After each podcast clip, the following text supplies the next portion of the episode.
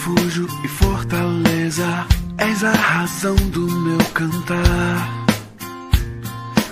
Rocha, abrigo em tempos de incerteza, minha esperança está em ti.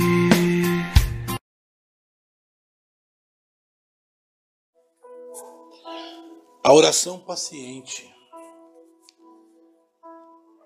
Hoje está um dia um pouco friozinho, né? Diferente dos dias anteriores, em que estamos meditando.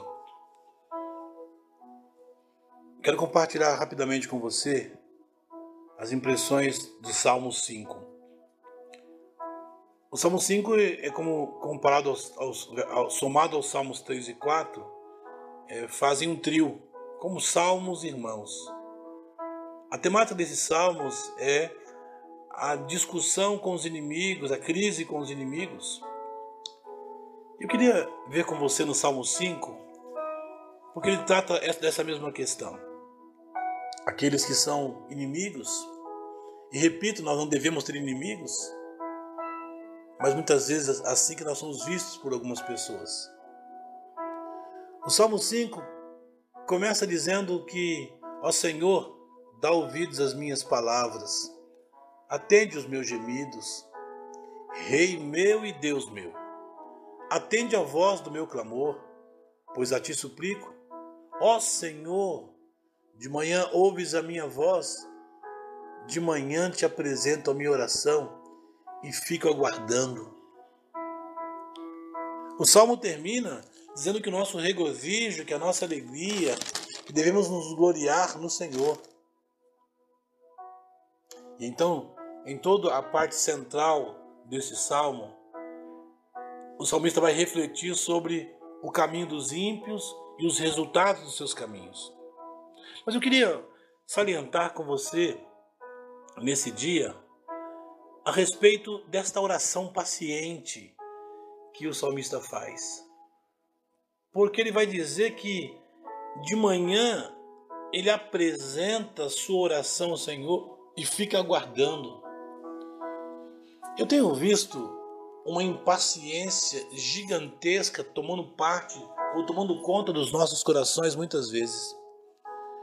Nós pedimos coisas a Deus, nós apresentamos nosso clamor, o nosso gemido, como ele fala aqui, e não temos paciência para saborear, se é que posso chamar isso de saborear, o momento, o tempo em que Deus está trabalhando preparando circunstâncias melhores para a nossa vida, ou até mesmo perceber que essas circunstâncias, que às vezes difíceis, nos ensinam algo, nos fazem crescer. Sim, esta paciente oração precisa fazer parte de nós. Conquanto ele está falando de que os seus inimigos têm um caminho desastroso, que os arrogantes não permanecerão na sua presença, que Deus é, detesta todos os que praticam a maldade, tudo isso é verdade. Mas como seria bom se nós pudéssemos olhar para nós mesmos e nos alegrarmos, nos regozijarmos, nos gloriarmos em Deus. Que os nossos olhos não estejam sobre as circunstâncias, mas que os olhos estejam sobre aquele que pode transformar qualquer circunstâncias em bênção para a nossa vida? Algo como aquilo que Paulo vai dizer em Romanos 8, 28 e 29.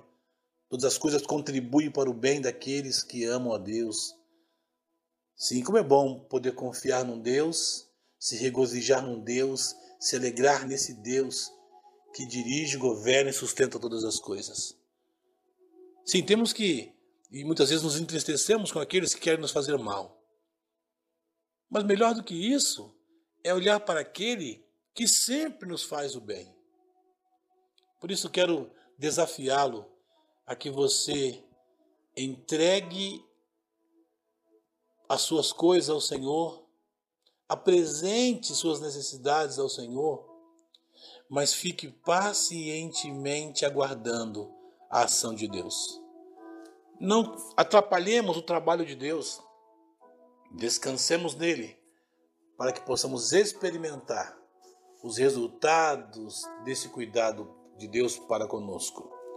E assim como o salmista diz, ele vai chamar de ó Senhor, ou seja, dono, vai chamar rei meu, Deus meu. E por diversas vezes ele vai dizer isso, ó Deus, esses clamores que ele faz de exaltação ao nome de Deus. Só o Senhor abençoa o justo. Com o teu favor, tu o proteges como escudo. É o que o texto